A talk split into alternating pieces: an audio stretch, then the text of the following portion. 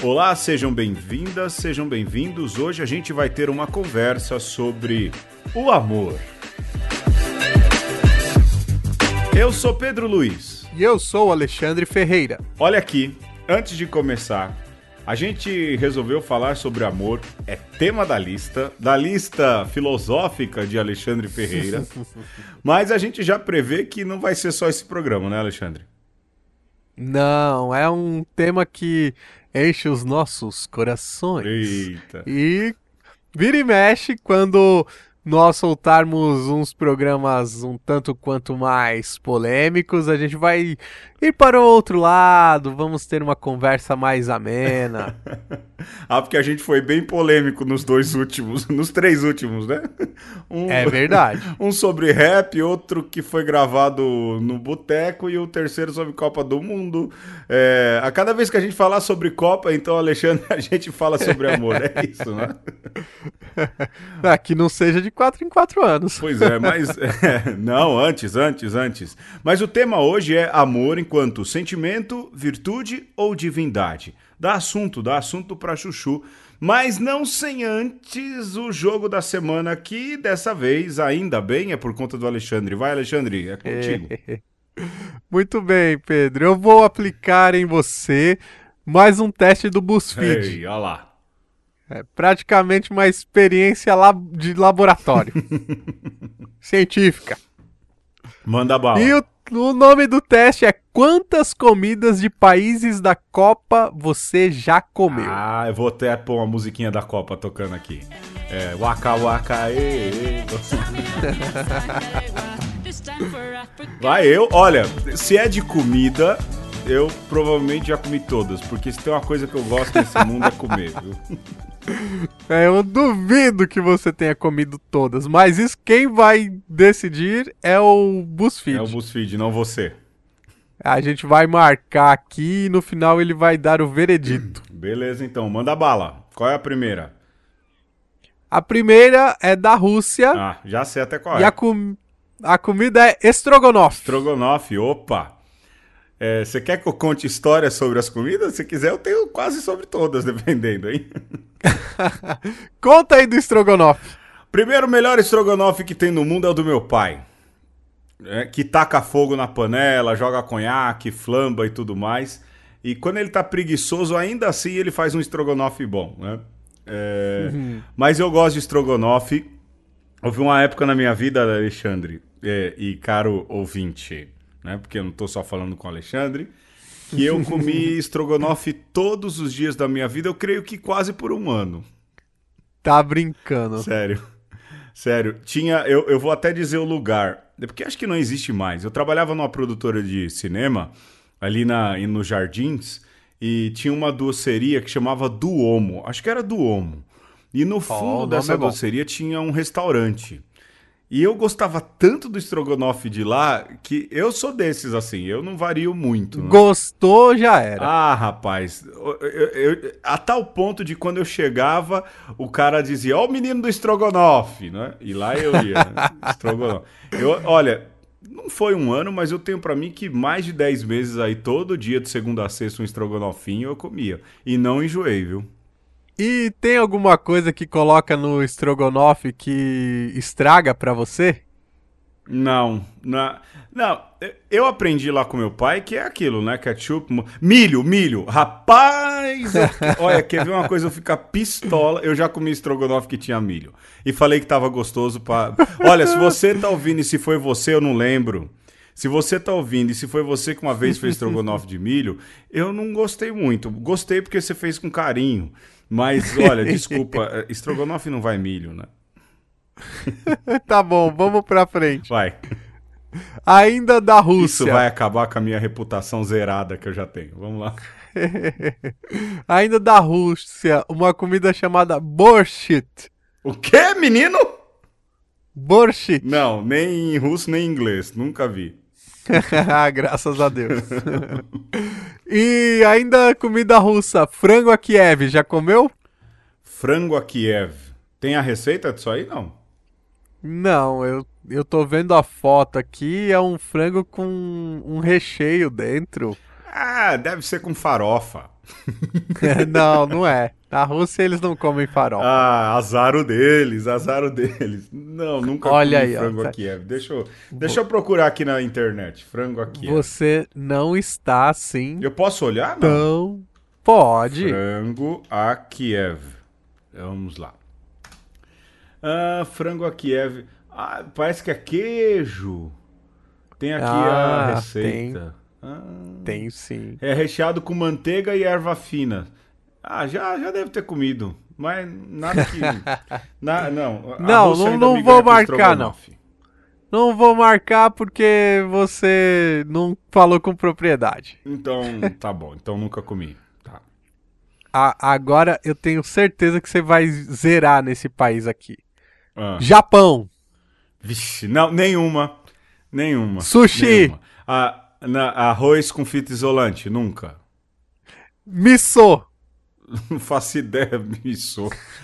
Miso é uma sopa. Ai, meu Deus. E lamen. Lamen você tem que ter comido. Ah, o macarrãozinho. O macarrãozinho instantâneo. Já, quem nunca, né? Quem nunca? Ah, com como não? ovo, miojovo, pô, melhor coisa da vida. ah, beleza. Vai, vamos lá. Agora vamos para o México. Hum. Burrito. Oh, tá, se quiser, todo dia. Porque eu tenho pra mim que o burrito é o prato feito embalado no pão em vez do marmitex. É verdade. Porque vem arroz. que é melhor ainda, né? É. É uma, é uma sacada genial. É, porque pra que marmitex? Você come o marmitex, você come o pão também, rapaz. Come a embalagem. Olha, eu quero. Olha, me deu vontade, Que- Alexandre. Obrigado, viu? Eu ainda tenho que jantar. Ah, talvez se- eu coma se- aí um, um burrico, como diz o, uma amiga minha. Ó, tem. Você vai ficar com fome até o final desse jogo. vou, vou. Queijadilhas. Quesadilhas. Quesadilha. Pô, já comi. Já comi E- e é tão bom que, meu Deus, eu já comi uma quesadilha com a minha irmã num lugar aí. Eu não vou falar, senão vão me chamar de babaca. Olha, eu sinto Aham. saudade dessa quesadilha até hoje. Meu Deus do céu. Eu comi depois da missa aí, olha. ó, saudade, me deu saudades agora. E tacos. Taco, já comi também. Taco. Eu- no Me... Olha, se esse aí é ó, campeão do México, eu, viu? É, eu acho que se fosse uma Copa do Mundo de comida, o México. Já, se eu fosse Tava a Copa, eu já teria ganho. manda, manda, manda. Vamos para o, o Irã. Hum, Kebab. kebab, já, já. Eu gosto, gosto. Que, kebab é bom. Eu gosto de kebab Olha, também. eu acho que esse jogo vai ser aquilo que eu não comi, né? É verdade. Agora vamos para a Bélgica. Oxe, do Irã é só kebab? É só kebab que se pode fazer. Tá bom, paciência. Ah, na Bélgica tem dois, olha só. Ah. É mexilhão com fritas. Não, nunca comi. Eu também não nem faço questão também. Mexilhão é fruto do mar? É fruto do mar. Ah, não, eu só como, eu só como fruto do mar daquela daquele restaurante que tem no shopping, como é? O lugar em que vive os camarões. Você sabe o que, que eu tô Ah, sim. Então, Sim. e da Bélgica ainda waffles. Opa, ô, nossa, já, já. E se for um aí que eu comi do jeito que eles fazem lá, é bem bom. Marca aí que É bom. Já fui bem. Deu saudade também. Deu, deu, deu, deu.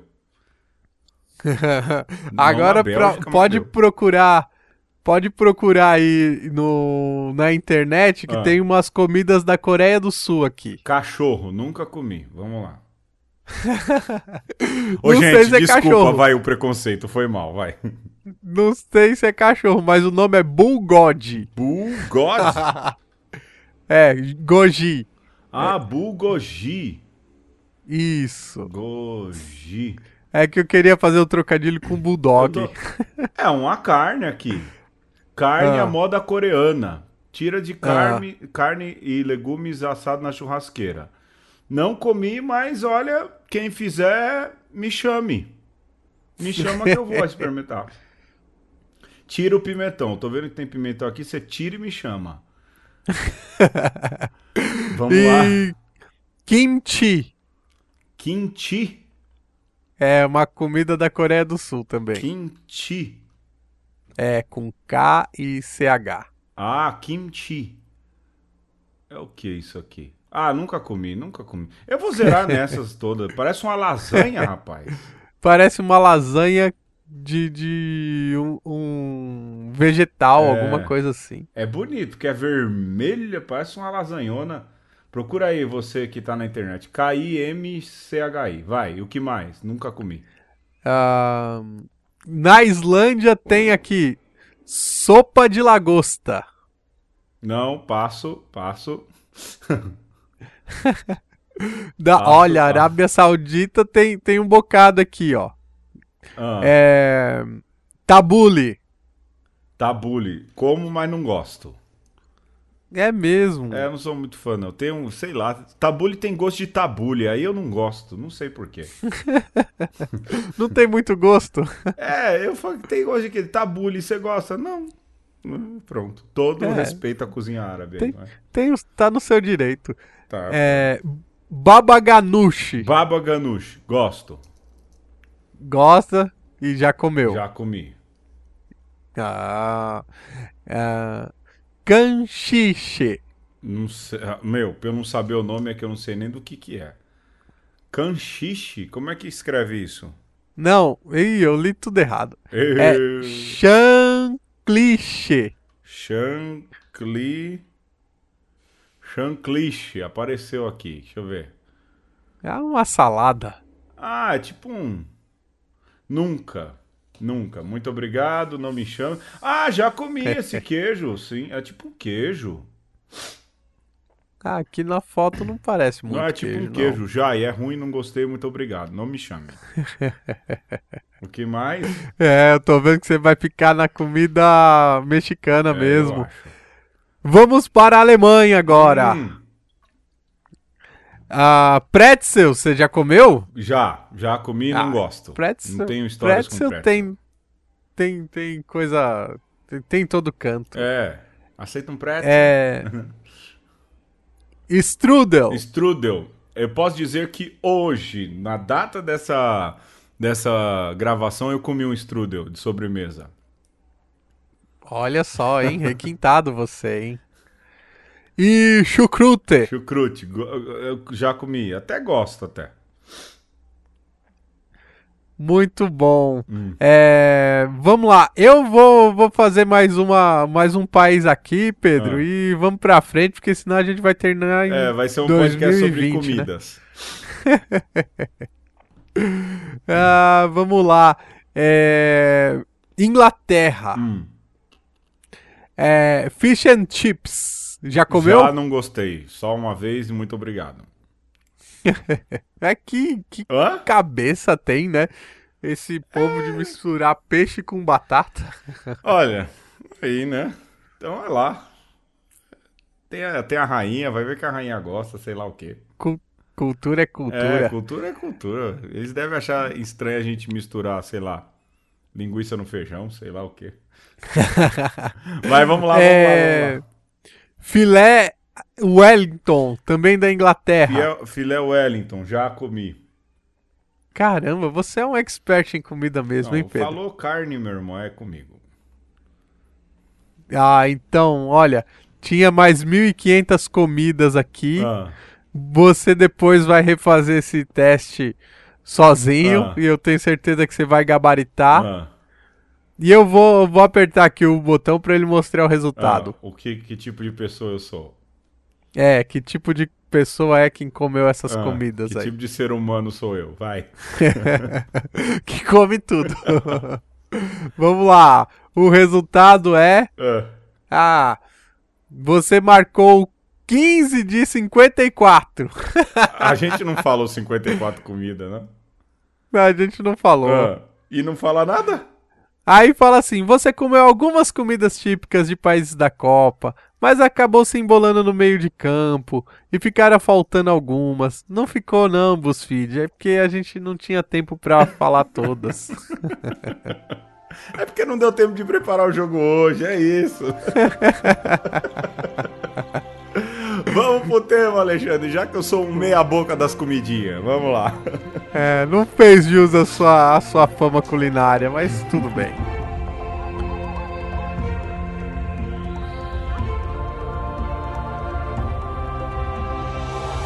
O amor comeu meu nome, minha identidade, meu retrato. O amor comeu minha certidão de idade, minha genealogia, meu endereço.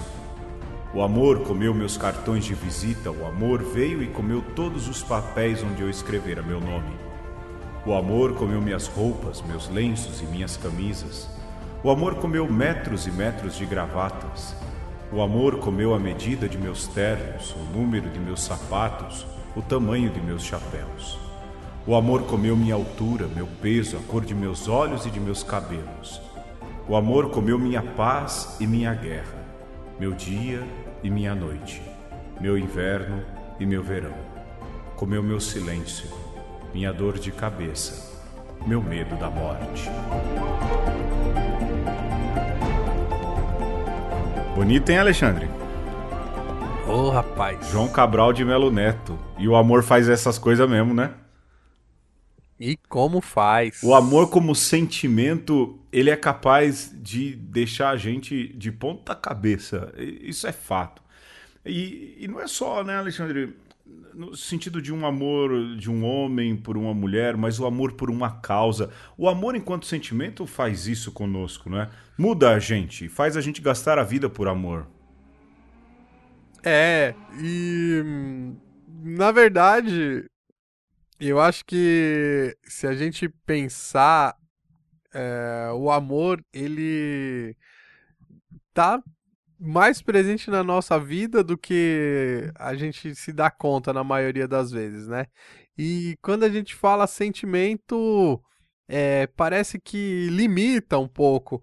E quando a gente ouve aí esse poema do João Cabral de Melo Neto, dá para perceber que muitas coisas são frutos do amor e a gente nem se deu conta. É, eu, por exemplo, eu fico pensando no nosso estado de vida, né, Alexandre? Você é padre, eu também. Uhum. É uma decisão que a gente tomou aí em um estágio de maturidade da vida. Ninguém tomou essa decisão quando molequinho, né? A gente já tinha caminhado alguma coisa. É, e hoje eu me pego pensando, eu gosto muito de ser padre, eu sei que o Alexandre também, apesar das vicissitudes e dificuldades, mas é por amor, né, Alexandre? É por amor que a gente é, fez essa empreitada e, e, e trilha esse caminho. Às vezes as pessoas não conseguem perceber o peso que o amor tem na nossa vida, mas basta você prestar atenção, se você é casada, se você é casado, a, a, a mudança de vida que você teve. É, por causa do amor, não é? Imagina, você sa... por exemplo, você saiu do conforto da sua casa, não é, Alexandre? É, você saiu de uma vida, de, um, de outros amores que você tinha por um amor maior. Eu idem, né? É, eu tô com a irmã aí em vias de se casar e eu fico pensando, caramba, né? A menina que eu carreguei no colo, que eu ensinei a andar, de repente achou alguém e por amor ela vai deixar o quarto dela, a casa dela, toda a história que ela construiu uhum. por amor para viver uma, com uma outra pessoa. É, talvez é, é, é, triste quando a gente deixa ou esquece de perceber essa questão do de quanto a gente deixa um sentimento tão nobre. E isso é bom, mudar a nossa vida, transformar a gente, né? Sim. Mas tem também um outro lado, Pedro, dos dias de hoje, é que às vezes o amor ele se aparece, é, se apresenta muito como um, um, uma palavra só, hum. né? Ali usada no tempo da conquista. E aí você ouve as pessoas falando assim, ah, e agora é, o amor esfriou, é. É, a, as coisas já não são mais como era antes. E me preocupa muito essa banalização do amor, porque às vezes as pessoas nem compreendem direito o sentimento e joga fora a criança com a água da bacia, né? E você falando aí é, da, da sua irmã que, que tá aí construindo ou planejando um, uma vida a dois e você fica de vez em quando você ouve um jovem falando assim: o amor é uma flor roxa que, que nasce no coração do tronco. Oh, essa, olha, quando eu dava uma aula sobre amor, era o poema que eu usava, em homenagem à minha tiquitéria. Mas isso é, é muito preocupante e, e para não dizer perigoso, né, Sim. Pedro? Sem dúvidas, sem dúvidas. É, hoje, coincidentemente, Alexandre, é, hoje eu é, na homilia da manhã, eu rezo a missa às sete da manhã sempre, né? É, e hoje o, o, o, texto da liturgia falava so, sobre o amor ali no meio do Sermão da Montanha. Ó quem voltou, ó quem voltou, o Sermão da Montanha. Mas é porque na liturgia a gente está na época do Sermão da Montanha, né? pelo menos nesse tempo em que a gente está gravando. E Jesus fala, eu sei que esse é o tema do final do programa, mas a gente já vai entrar por aqui, porque tá fresco na minha cabeça. E Jesus diz: olha, até os pagãos amam, não é? é uhum. Ele fala ali da, da, da, medida do amor, né? Ele diz: é, amai é, os seus amigos e rezai por aqueles que vos perseguem. E ele faz uma comparação. E hoje de manhã eu dizia isso: olha, quem mata também ama, quem rouba também ama, não é? é lógico que a medida pedida por Jesus Cristo é uma medida de amor um pouco mais nobre, é? É, é, e ele enxerga isso como única solução para as coisas se resolverem. E eu disse: até quem banaliza a palavra amor diz amar, mas cabe a quem ama verdadeiramente dizer e mostrar o real significado que essa palavra tem. Né? É, há mesmo a banalização sobre amor, é, muito grande, muito grande. Me entristece porque talvez a gente vá provando essas. Falsificações de amor tanto espalhados pela vida que no fim, quando chegar amor de verdade, não vai nem saber identificar, né? Vai achar mesmo que é uma flor roxa, Sim. alguma coisa assim. Sim, e um pouco desse, dessa banalização é, tem a ver com a história do, do nosso, da nossa cultura, sobretudo aquilo que nós herdamos da Península Ibérica e sobre o período medieval, Pedro, naqueles tempos das cantigas trovadorescas, hum. sabe? E onde a, o homem cantava as virtudes da mulher amada e do amor platônico. Sim. E desde aquele tempo até os dias de hoje, sobretudo no, nas canções, mas também é, na poesia, o amor se tornou esse sentimento que, ao mesmo tempo, ele faz com que homens e mulheres movam mundos e fundos por uma pessoa que, que é de alguma forma idealizada uhum. e também tem sempre essa conotação é, da conquista, mas não do lado bom da conquista, mas mesmo assim se eu falar as coisas desse jeito ou cantar as coisas desse jeito, eu vou conquistar essa pessoa. E isso de alguma forma nos afasta do que é o amor de verdade. Porque fica né? idealizado? Porque fica idealizado, porque além da, de ser idealizado, é de alguma forma um amor falso, né? Assim, porque você não é uma idealização só para você num auto engano, mas é falso também porque você quer mostrar alguma coisa para uma pessoa que na verdade não é, né? Um ideal que não corresponde nem àquilo que você está sentindo de fato. É a idealização, né? O amor platônico e como às vezes também a gente se torna uma referência errada, justamente porque quer falsear, né? Não um pouco o rabo do pavão, né? Questão do sentimento. Sim, exatamente. É um rabo do pavão sentimental. É, porque depois a pessoa fala assim: ah, a gente acha que o pavão é só rabo, né? e pois é. vem bico e vem uma série de outras coisas. Construir esse amor, esse amor-sentimento. Aí eu entro, vou entrar numa pergunta capciosa. Existe amor de verdade à primeira vista? É, pois é. É esse é o é a questão, né? Do amor à primeira vista. É, existe amor mesmo? É, ou é, isso é uma coisa subjetiva? Você diz o amor como sim ou como, como, como sentimento? Ou, ou, ou o amor à primeira vista? Eu digo a, o amor enquanto sentimento. Não fica uma coisa fugaz demais, Pedro? Ah. É, peraí, me, me, me, faz, me, me faz me situar aqui. Eu falei de amor à primeira vista, correto? Sim. E você acha que isso é fugaz? Eu digo, o amor sentimento, ele não é fugaz Ah. a tal a tal ponto de que a pessoa confunde as coisas e bem, se até o amor sentimento do a- o- esse que a gente está falando a- agora, Hum. ele é fugaz, imagina esse tal de amor à primeira vista. Vai, vou- eu, eu vou dar minha opinião. Não acho que o amor é fugaz. É, olha a treta, Ah. hein? O- Porque tem gente que espera, né, Alexandre, que a gente discuta. né? Sim. Cara, é, vai ficar esperando.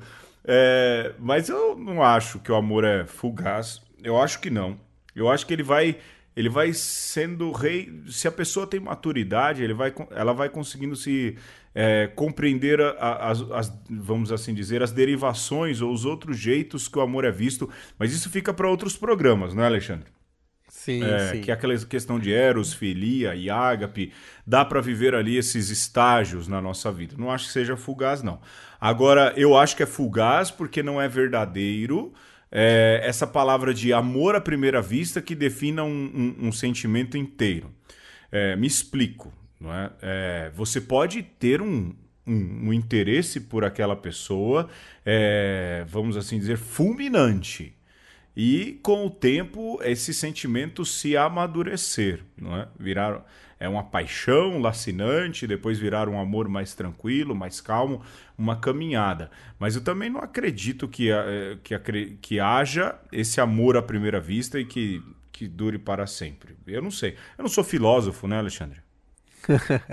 Ah, mas eu acho que um filósofo que trata dessas coisas, ele está fadado a falar bobagem. Mas como a- o nosso dever aqui não é com a filosofia, é com a bobagem, a gente continua. Eu, olha, eu acho que o amor à primeira vista, em certo sentido, ele pode a- a- até ser sentido, Uhum. né? É, Mas não é eu interesse à que- primeira vista?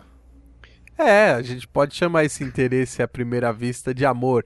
Assim, pensa, Pedro, você tem um, um ideal de, de pessoa na sua mente. Uhum. E de repente você encontra alguém que, à primeira vista, corresponde a esses ideais. Ou você, é, de alguma forma, colou isso que você tem Bateu como ideal santo. naquela pessoa. É.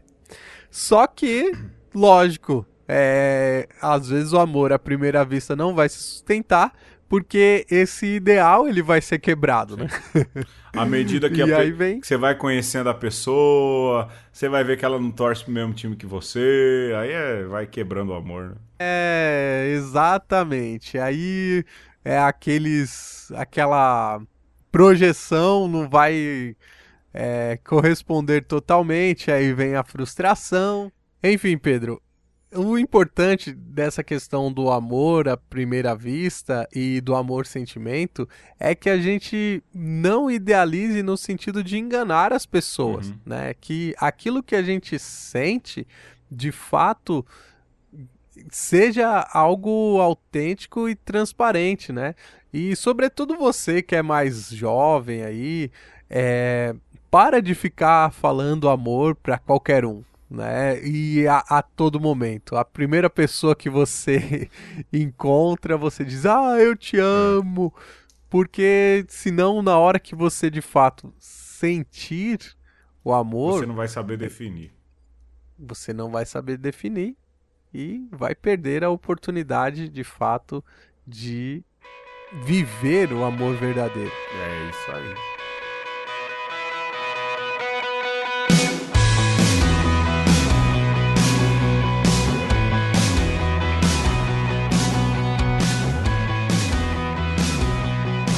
Pedro, Agora, você sabe qual uma outra poesia ou uma outra música que mexeu comigo quando eu ouvi hum. e fez eu mudar a minha concepção de amor? Não sei.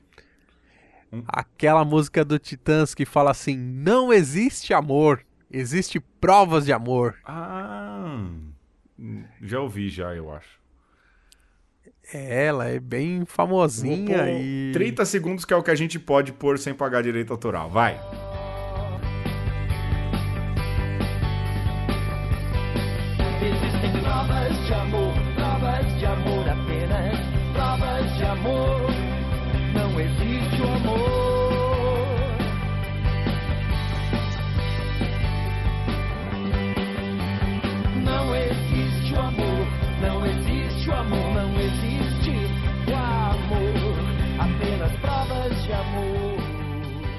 Mas eu ouvi essa música e ficava pensando, mas que absurdo o que esses caras ficam cantando. Não é? Desromantizando o amor, que absurdo, né? Pois é, só que depois eu fiquei pensando. E não é que é verdade, Pedro. Eu acho que enquanto você está falando de amor, sem que de fato isso se transforme em uma prática, em algo concreto, como você vai saber se de fato aquilo é, é real? Então, essa palavra é, não existe amor, existe prova de amor, eu acho que todo mundo deveria também, assim, ter em vista isso, sabe? Se alguém te diz, eu te amo, você deveria dizer, então prova. é, porque, Alexandre, no fim das contas, é, vai, vai descambar para filosofia é, você fala de um sentimento, não é? é? Mas você precisa verificar esse objeto, não é? Sim. E aí ele é verificado como? Através de provas. Eu acho que, vai, filosoficamente falando, os titãs não estão tão errados, né? Não.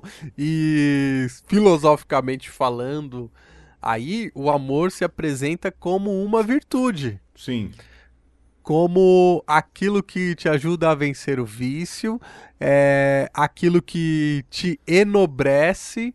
Uhum. Então, é, e isso também, de alguma forma, sempre foi cantado nas canções, sobretudo nas antigas, né?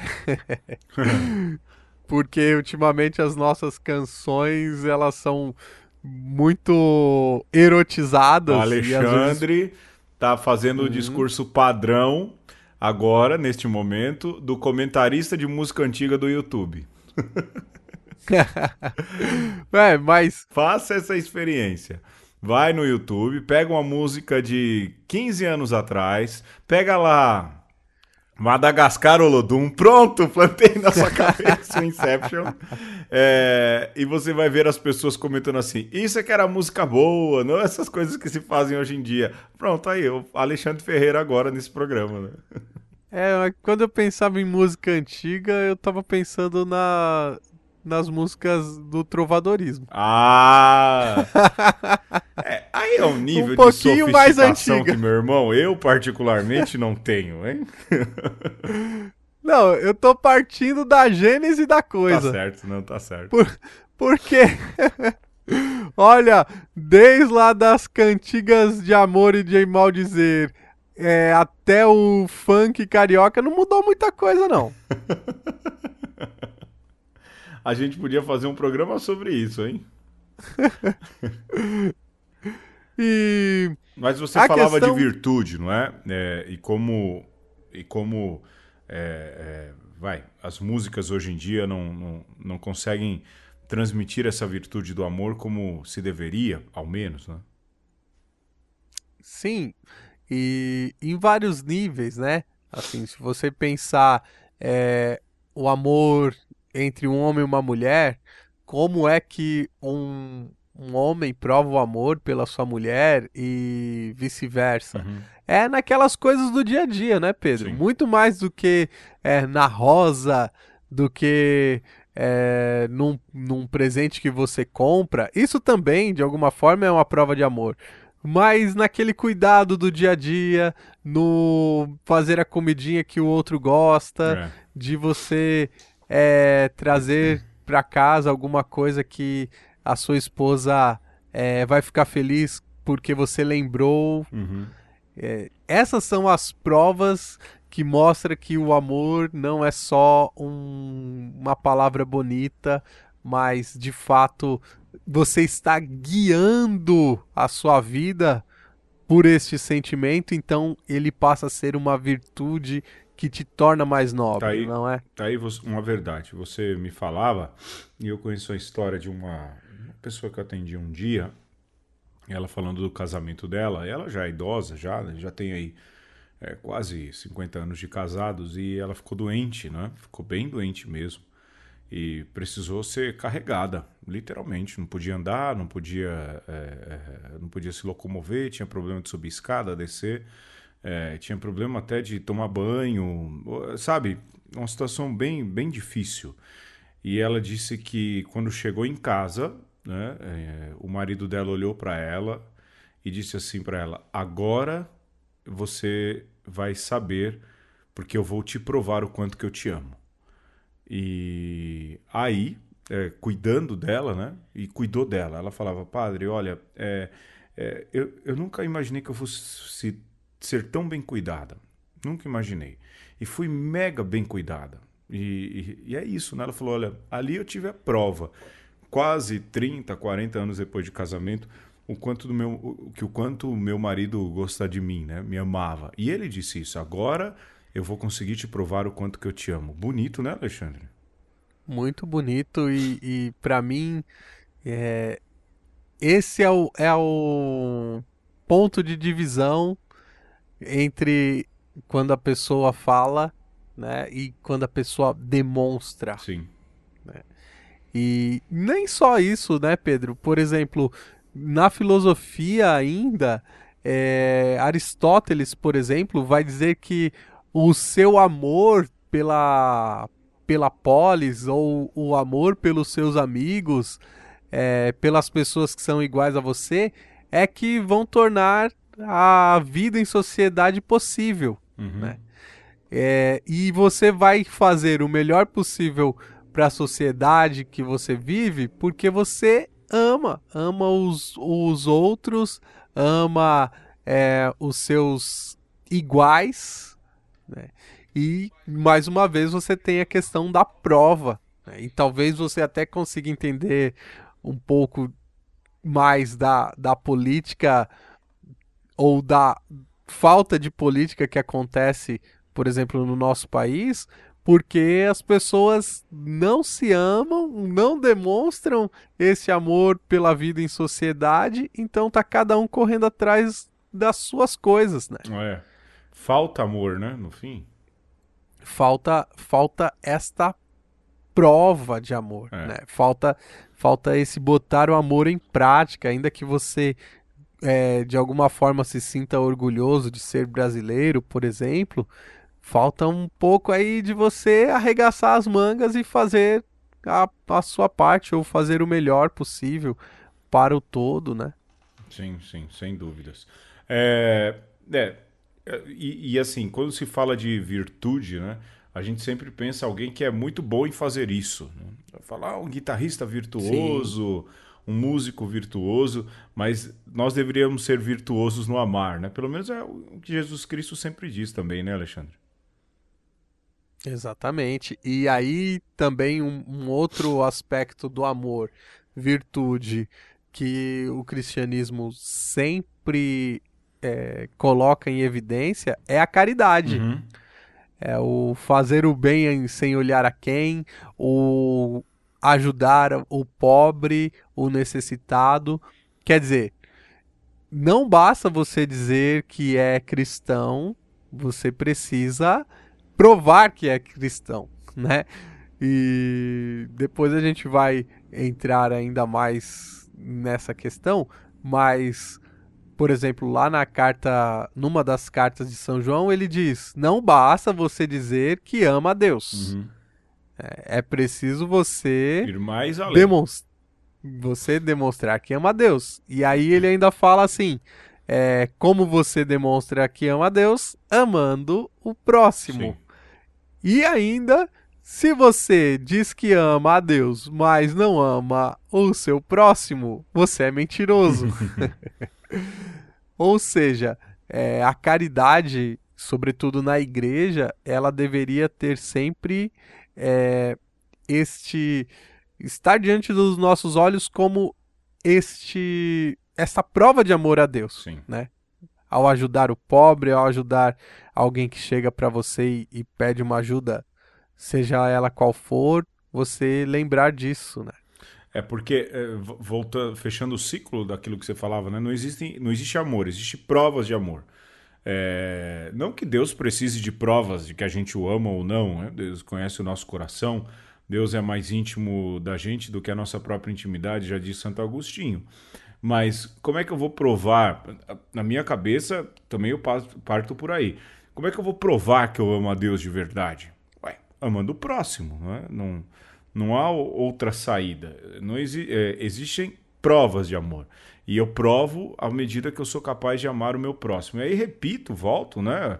É, também naquela na, na questão do evangelho de hoje, né? Desse dia em que a gente está gravando, em que Jesus diz: Olha, sede perfeitos como o vosso Pai é perfeito, né? É, e onde reside a perfeição? Na capacidade que a gente tem de amar até quem é o inferno na nossa vida, né? Mas Jesus, eu- hoje de manhã eu pensava isso, caramba, Jesus fala de, de ser perfeito. Hoje em dia é um discurso forte, você a busca por Sim. perfeição. E, e tem gente que foca nisso e vai virar uma paranoia de fé. Na verdade, a gente tem que se esforçar em amar.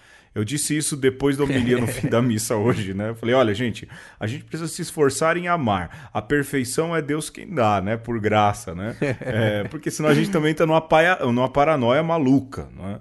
Mas a coisa passa por aí, né? Sabe o que, que eu acho legal nessa, nessa proposta de Jesus? É que ele fala assim: sede perfeito como o Pai é perfeito. Hum. Só que para nós é impossível ser perfeito como Deus é perfeito. Hum. né? Então é como se Jesus dissesse assim: não, não é, se contenta com pouco, mira no alto. É. né? Pois é. Então você não vai atingir mesmo. O que vai vir é por graça e bondade de Deus, né? É, a gente Sim. não vai conseguir por nós mesmos, porque senão vira gnosticismo, né? É, Exato. A gente não vai conseguir por nós mesmos, mas ainda assim, gnosticismo vira um pelagianismo também. É, vira, o Papa fala de gnosticismo e pelagianismo. É, vira uma coisa mais nossa, mas mirar para o alto acho que é o melhor jeito mesmo, não, não dá errado, né?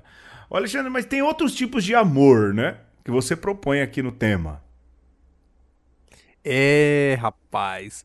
E Esse, vai dar treta, hein? seja- Vai dar treta. esse seja o, o mais controverso de todos, que é pensar o amor como uma divindade. Hum. E olha, eu também não tô propondo nada, viu, Pedro? Não.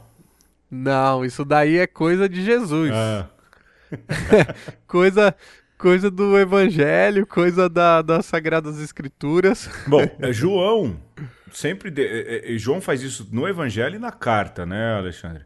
De que Deus Sim. é amor. Só que ah, isso não é uma coisa nova. Isso não é uma coisa original do cristianismo. Uhum. Outros, outras religiões já chamaram o amor de Deus De divindade. e de divindade. Já tiveram uma divindade do amor, ou uma divindade relacionada ao amor. E isso, Pedro, é uma coisa que me chama a atenção, Uhum. né? O, o que tem de diferente dessas outras religiões para a nossa e qual foi a mudança aí é, do próprio sentido do amor, sendo que a, a ideia de divindade mudou também. Bom, o Alexandre falou como que já que existem divindades que se assumem como amor. Vamos lá, Alexandre, provinha, cite três. Não, tô brincando. Mas dá um exemplo aí de divindades que foram colocadas como amor ali. Um, para nós, um- a mais direta de todas é Eros, a divindade grega. Uhum. Mas também tem um, um deus amor é, para os hindus, que é Kama. Hum. É, e, e você pode fazer a- o trocadilho de cama aí com a questão Kama Sutra. do. É, mas Ah. eu ia falar a, a cama como lugar onde acontece o amor erótico. Ah, mas, olha, mas tem a ver não? Ou é coisa da nossa Tem a- cabeça? Não, tem a ver, porque cama, assim como Eros, Hum. está ligado aí a este amor que é vivido mesmo No altar é, entre o homem e a conjugal. mulher, né? Sim, sim. Exatamente. Ah, Né? E aí você pode dizer, existem vários deuses e deusas relacionados a este amor e é, o amor entre o homem e a mulher, né? Sim, sim. Então você pode pegar aí as deusas da fertilidade que inclusive por um bom tempo eram as mais importantes do mundo antigo. Uhum. É, As ninfas? Há quem não, diga. Não, né? Não. Não, não. É mais a grande deusa, Hum. é, que alguns vão dizer, inclusive, que houve um período na humanidade que é, houve um matriarcado e até mesmo a religião, as principais figuras eram as mulheres, Hum. Todas relacionadas a esta grande deusa mãe da fertilidade, que muitas vezes está ligada também à terra, né? A mãe terra, essa figura que existe aí em várias é, religiões e, e culturas, sobretudo primitivas. Mas aí, vai, sem querer te interromper, já te interrompi, no momento de Jô Soares no programa, é, não tem a ver também com essa tentativa dessas culturas, porque a religião também é cultura. Em todo lugar, viu? Não estou falando que a religião do outro é cultura e a nossa não. Toda religião também é um, é um produto cultural. É, não é uma tentativa de, de, é, explicar é, os sentimentos que a gente tem, porque do mesmo jeito que tem a deusa do amor, tem a deusa da alegria, não, tem essas divindades aí todas não são ligadas também a uma diversidade, um panteão de, de, de deuses que tentam explicar os sentimentos? Não.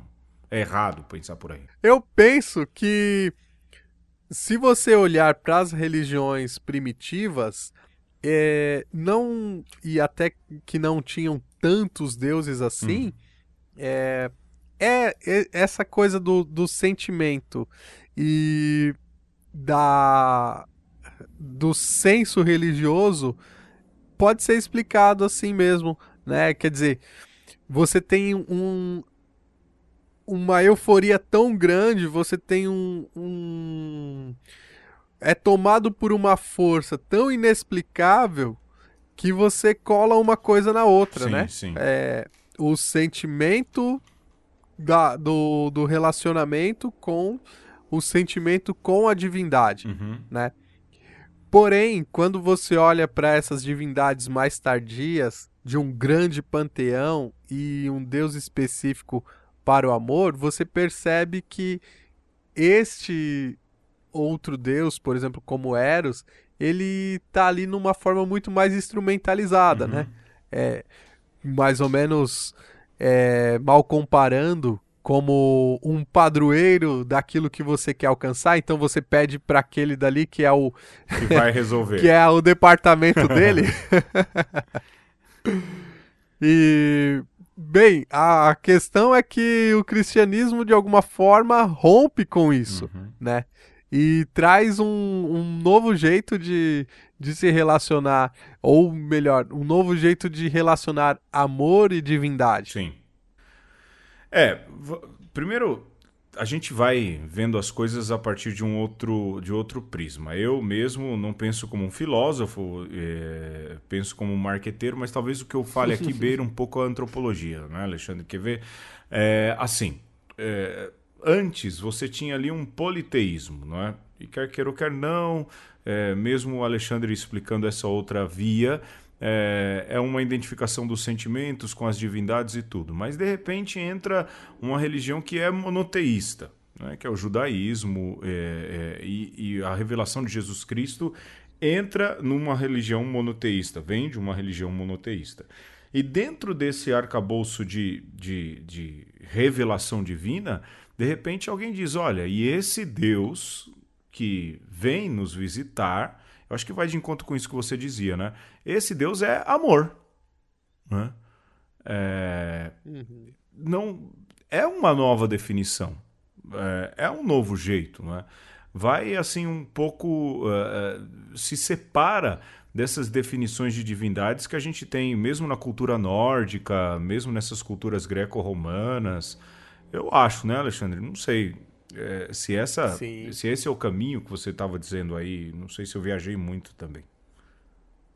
É, eu acho que passa por aí e, sobretudo, esse Deus amor cristão, ele é menos sentimento e ele é mais virtude. Uhum. É, uhum. E eu acho que a, a, tem uma música que a gente canta nas nossas liturgias que dá o tom disso, que é aquela prova de amor maior não há que doar a vida pelo irmão. Que doar a vida pelo irmão. E qual é a maior prova que Deus dá de amor por nós? Sim, é a cruz. cruz né? Morrer na cruz. É. É, a gente chama até de paixão, Sim. né? A paixão, um Deus apaixonado, um Deus que sofre para que nós tenhamos vida, né? E aí eu penso que é a grande mudança, porque enquanto os outros deuses eram tidos como é, grandiosos e capazes de nos dar benesses para que nós pudéssemos é, louvá-los ou adorá-los, o Deus cristão é um Deus que faz primeiro, que toma a iniciativa, que se mostra extremamente apaixonado uhum. a ponto de fazer esta prova de amor, que é dar-se para que é... a gente tenha vida, como diz outra música da paixão, né? Exatamente. Eu vim para que todos tenham vida e todos tenham vida plena. Vem de João, é lógico, né? a gente sabe. Sim, e aí, como é que a gente presta culto a esse Deus amor? Amando. Não há outro, não há outra chave, não é, Alexandre? Não. E assim, imagina que se todo amor que que nós desenvolvêssemos, tudo aquilo que a gente chama de amor, nós lêssemos por essa chave. No, no sentido de dar provas, não é? É, uhum. E no sentido de perceber é, que isso, é, isso corre os quatro evangelhos. Né? É, por exemplo, tem aí prova de amor maior. Não há prova maior de amor do que dar a vida pelo seu irmão. É?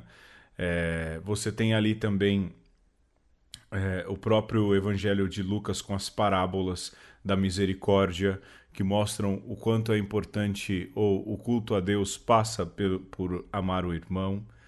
Ah, também, olha o bingo de uma conversa sério, o capítulo 25 de São Mateus, que fala que só vai entrar no, no, paraíso, porque na verdade é uma, é uma ligação, a gente já falou é, do Sermão da Montanha, só vai entrar no paraíso é, é, aqueles que se dispuseram a amar, ou seja, o melhor culto a Deus ele não é egoísta.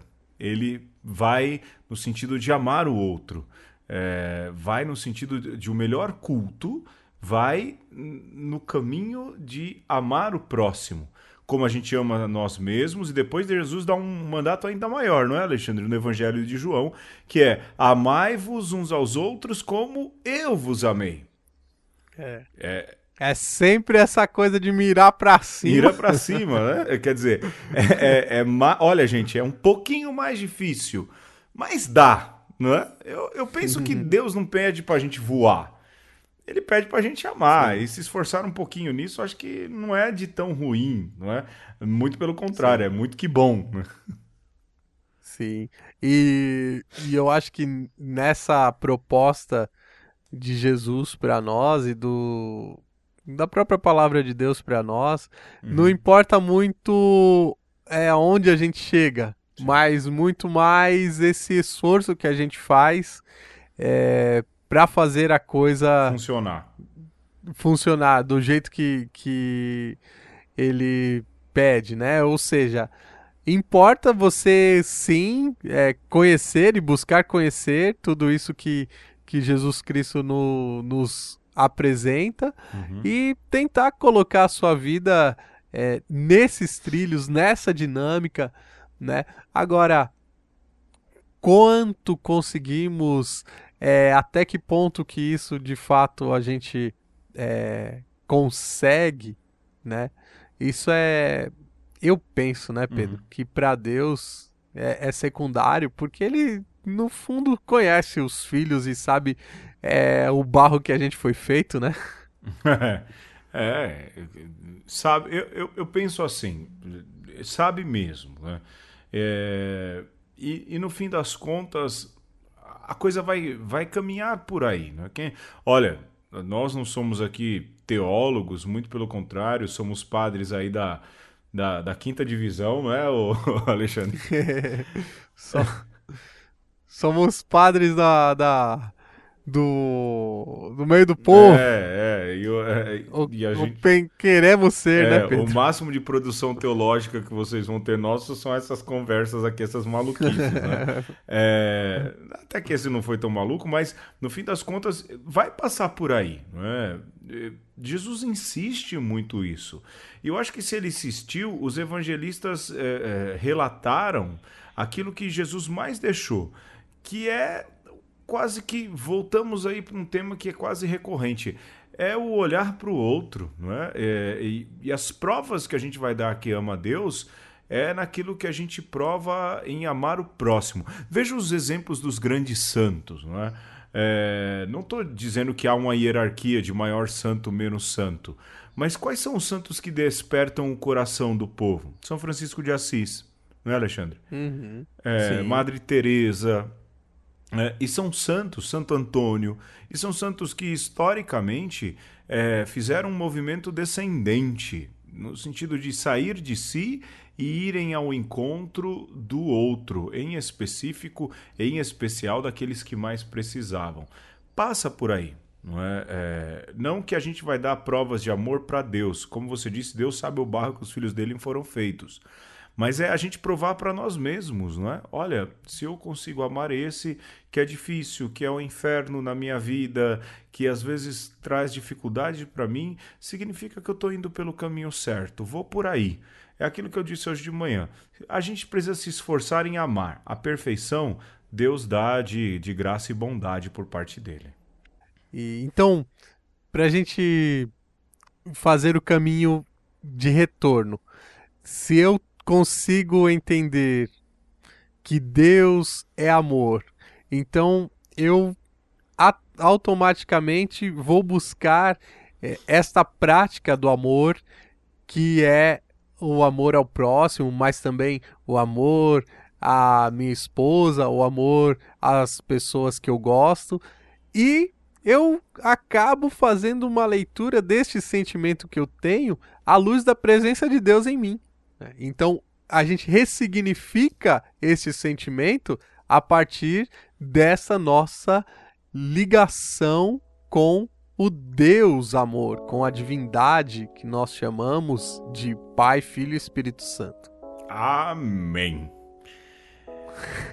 e aqui nós terminamos mais uma conversa. Dessa vez a gente falou mais sério. Tava precisando, né, Alexandre? A, a gente fica aflito porque a gente fala assim: ah, eles já não são mais os mesmos, eles estão mudados. Não, de vez em quando a gente fala coisa séria também, né? Então a gente volta na semana que vem. Obrigado, audiência da rádio. Obrigado você que baixa os nossos fiéis ouvintes. E procure uma conversa no Facebook. Lá sempre tem a, vídeos de divulgação. De alguma maneira a gente interage com os nossos nove ouvintes, que sempre são muito fiéis em enquetes e tudo mais. Na semana que vem a gente se encontra. Um abraço a todos. Amem-se. Tchau, tchau.